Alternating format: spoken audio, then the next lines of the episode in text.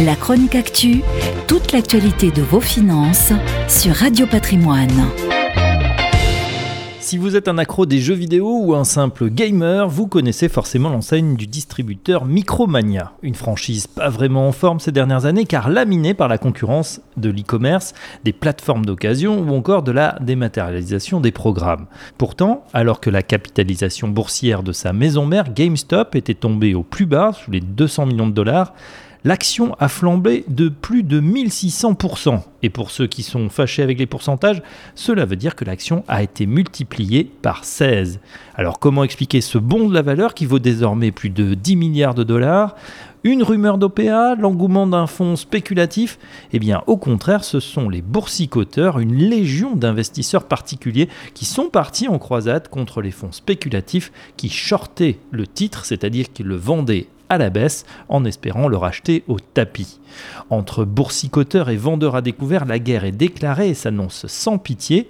La base arrière des investisseurs particuliers s'appelle Wall Street Bets. C'est un forum boursier où chacun peut avoir accès et échange ses tuyaux, ses bons plans, parfois ses exploits ou ses pertes. Mais pour l'instant, ce sont les hedge funds qui avaient vendu à découvert qui sont obligés de racheter en catastrophe. Première victime, le fonds Melvin Capital a demandé près de 3 milliards de dollars à des investisseurs institutionnels pour faire face à ces pertes.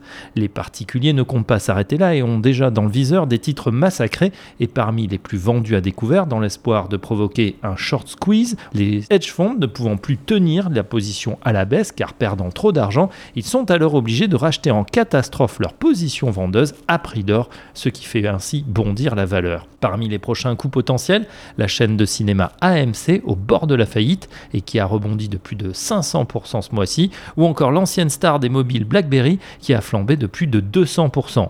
Bref, il existe grâce à ce mouvement une chance de rédemption boursière pour ces valeurs, mais attention, la flambée spéculative ne signifie pas que leurs fondamentaux ont changé.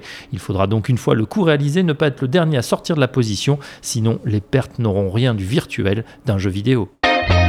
La chronique actu, toute l'actualité de vos finances sur Radio Patrimoine.